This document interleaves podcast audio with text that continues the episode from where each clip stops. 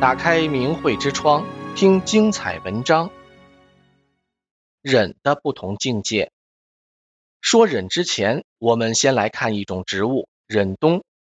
忍冬是忍冬科的一种植物，花称为金银花。秦汉时期的《神农本草经》中的忍冬为麦冬。金银花一名始载于宋代苏陈内汉良方。金银花指的是忍冬的嫩苗。据明朝《本草纲目》记载，忍冬茎叶同花，功用皆同。由于忍冬花初开为白色，后转为黄色，因此得名金银花。花芬芳，果实为黑色球形的浆果。中医认为，金银花性寒，味甘，具有清热解毒、凉血、通经活络、收敛的作用，还善清解血毒，用于各种热性病，如身热、发疹、发斑。热毒疮痈、咽喉肿痛等症状，广东民间常用之泡茶喝，以清热解毒，是制作五花茶的其中一种花。那么忍冬为什么叫忍冬呢？它真的能耐冬寒吗？事实上，很多忍冬科植物确实生长在高山草甸和北极圈之内，在这些寒冷的地方生长，其抗寒能力可略见一斑。据植物学家研究，植物的抗寒能力通常是跟植物体内水的分布状况和可溶性物质的多少有关系。植物体内的水有两种，一种是在细胞中不走的结合水，一种是在细胞内外自由穿梭的自由水。自由水越多，植物细胞的抗冻性就越强。同时，可溶性的蛋白质、氨基酸和多糖的数量足够多，就会拉低细胞内溶液的冰点。很多忍冬科植物就具备这样的抗寒机制。古时，老百姓日出而作，日落而息，春赏桃花，夏赏荷，欲望少则压力轻。相比之下，现代社会里信息爆炸，节奏紧张，物欲递增，这些对人的精神和身体都在不停地产生冲击和压力。在这种情况下，学会修身养德，才能不成为莫名现代病。包括瘟疫的牺牲品。那么，人非草木，人的忍耐机制在哪里呢？人是万物之灵，科学已经证明，作为万物之灵，人的精神和身体之间有着奇妙的关联。例如，美国中情局测谎专家克里夫·巴克斯特在六十年代所做的一个实验中，受试者在房间 A，从受试者身上采集的 DNA 样品放在房间 B。然后监测受试者情绪变化和他的 DNA 之间的电性变化。实验结果发现，当受试者的情绪出现波动时，他的 DNA 也立即出现剧烈的电性反应。这个例子表明，人的情绪管理是人身体健康管理的一部分，而人的情绪则是由人的思想观念决定的。也就是说，人体的忍耐机制在于人的思想观念。很多人看到“真善忍”三个字，都非常喜欢真和善，但对忍却望而生畏。其实，忍作为一种涵养，意义非常广泛。一般人认为，忍就是被动忍受、强忍难受。其实，这只是最浅显的一方面。忍还有耐心、吃苦、吃亏、坚守、责任、贵而不骄、胜而不悖、贤而能下。刚而能忍，忍中有舍，刚柔相济，为他人着想等等诸多的含义。法轮功创始人李洪志先生在一九九六年的《何为忍》一文中，更是道出了忍的最高境界。他说：“忍是提高心性的关键，气恨、委屈、含泪而忍，是常人执着于顾虑心之人，根本就不产生气恨，不觉委屈，才是修炼者之人。”很让人惊叹，是吗？下面咱们说说几个关于忍的古代故事。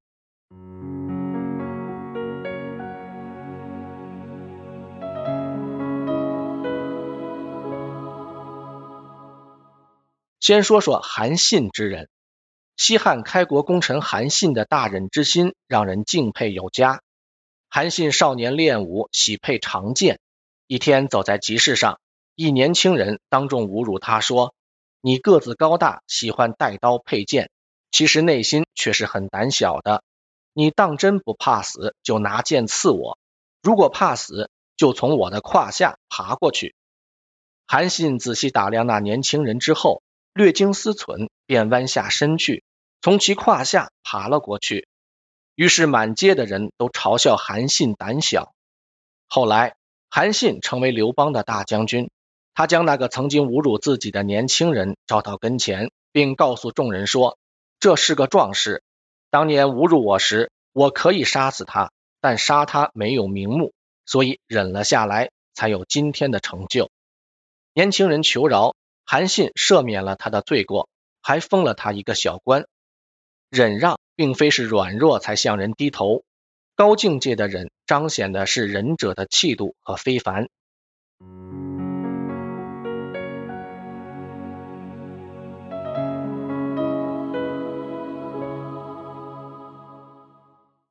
再说说勾践之人，卧薪尝胆这个成语家喻户晓，说的是睡草席尝苦胆，几十年如一日这样做，讲的是越王勾践战败后。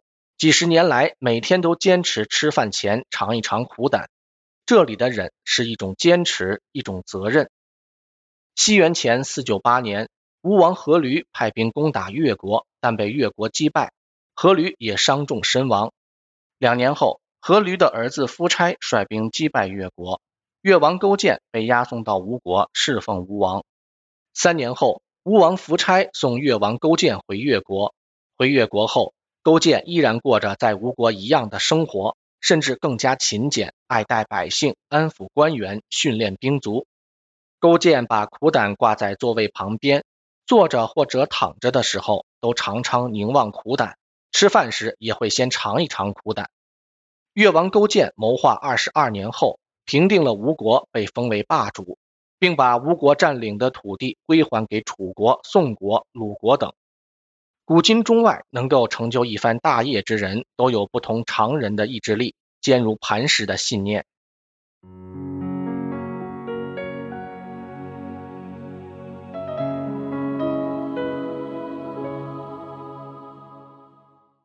最后说说苏武之人。西元前一百年，匈奴示好汉朝，愿意重修旧好，汉武帝派遣苏武率领一百多人出使匈奴，答谢单于。当苏武一行人准备返回汉朝时，遇上匈奴内乱，苏武等人被匈奴扣了下来，要求苏武等人归顺匈奴。单于先派卫律用金钱和官位去游说苏武，都被苏武严词拒绝。单于便下令把苏武关到断水断粮的露天地穴。苏武被关到地穴后，依然不改其节，渴了就吃血解渴，饿了吃身上的羊皮袄。单于见苏武意志坚强，钦佩他的气节，不忍心杀他，又不愿放他回大汉。周围树枝上嫩叶新出，归汉依然遥遥无期。苏武不免有些伤感。于是单于让苏武到北海一带去牧羊，并告诉他，等羊生了小羊后，才能回大汉。苏武到了流放地，才发现羊都是公羊。但他仍是每天拄着汉庭的符节放羊，而坚决不归顺匈奴。十九年后，汉朝使臣从苏武的同伴口中知道了他的情况，才把苏武从北海接回长安。苏武去时正是壮年，归来已是满头白发。苏武出使匈奴时，曾作诗留别妻云：“行役在战场，相见未有期。生当复来归，死。”当长相思。古人是因利益而背叛国君的人为谋逆，害怕死而放弃节义的人是作乱。苏武之人是对大汉的忠心，坚守正义和节义而忍苦，不为金钱与官位所动心。冬去春来，花落花开，黑发变白发，也不改其节。忍就好比人体的忍冬花，它在艰难和压力中养成。反过来能为你清凉解毒，对忍的认识有多通透，你就有多豁达，你自带的健康机制就有多强。订阅明慧之窗，为心灵充实光明与智慧。